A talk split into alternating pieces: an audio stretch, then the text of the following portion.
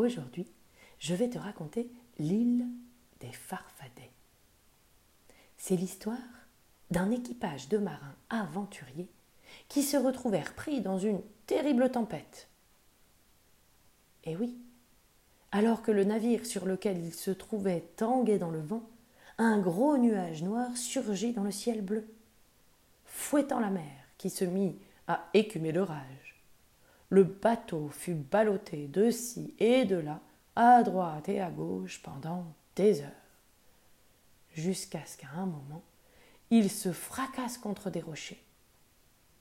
Il resta échoué là, jusqu'à ce que l'orage prenne fin et quand les marins ébahis regardèrent autour d'eux, ils se retrouvèrent sur une île, une plage de sable brillant, bordée de palmiers luxuriants. Oh Ils ne pouvaient croire à leur chance, on aurait dit le paradis.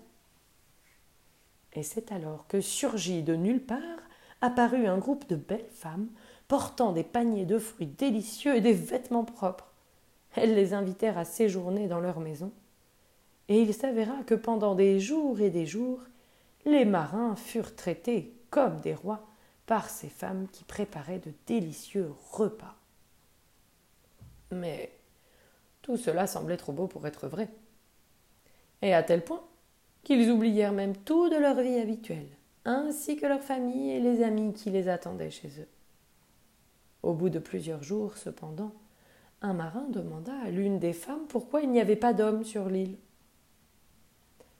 Elle répondit que les hommes étaient partis en mer de nombreuses années auparavant et n'étaient jamais revenus. Cette nuit-là, comme il entendait des bruits de voix, ce marin sortit de son lit et se faufila jusqu'à la hutte voisine. Là, il écouta à la porte. Il faut que nous les engraissions et que nous les mangions avant qu'ils ne s'enfuient, dit une voix de femme. Regardant par une fente de la porte, le marin à sa grande surprise, n'aperçut pas les belles jeunes femmes qu'il s'attendait d'avoir, mais une bande d'affreux farfadets. Oh nous avons été trompés, haleta-t-il. Ce ne sont pas des femmes, mais des farfadets déguisés en femmes. Oh ils nous engraissent pour que nous soyons plus savoureux quand ils nous mangeront. Le matin, il raconta à ses camarades marins ce qu'il avait vu et entendu. Quand ils s'aperçurent qu'ils avaient été floués, tous furent pris d'une peur terrible. Tous, excepté un grand gaillard qui affirma Tu as dû rêver. Il est impossible que ces belles femmes soient des farfadets. Moi, je reste ici. Et, s'éloignant, il regagna les huttes d'un pas pesant, tandis que les autres tombaient à genoux et imploraient l'aide des dieux des contrées heureuses. L'un d'eux, qui avait suivi leur aventure depuis le début, fut content qu'ils reconnaissent leur erreur. Il décida alors de leur venir en aide. En un éclair, ce dieu se changea en un superbe cheval d'argent ailé et s'envola pour l'île. Pleins de gratitude, les marins grappèrent vite sur son dos, laissant tristement derrière eux leurs camarades têtus qui persistaient à ne pas vouloir croire la vérité.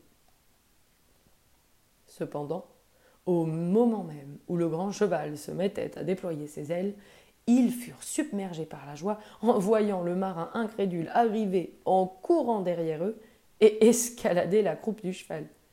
J'ai vu des farfadets faire chauffer la marmite dans laquelle ils voulaient nous faire cuire, bafouilla-t-il.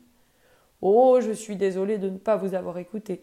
Je voulais tout simplement pas le croire.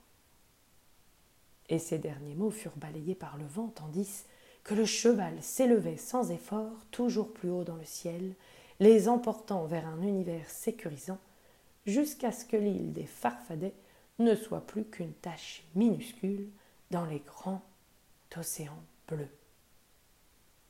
On peut être tenté d'ignorer les faits et la vérité, parfois quand on aimerait qu'ils soient différents. Mais il est important de regarder cette vérité en face et d'affronter directement tous les défis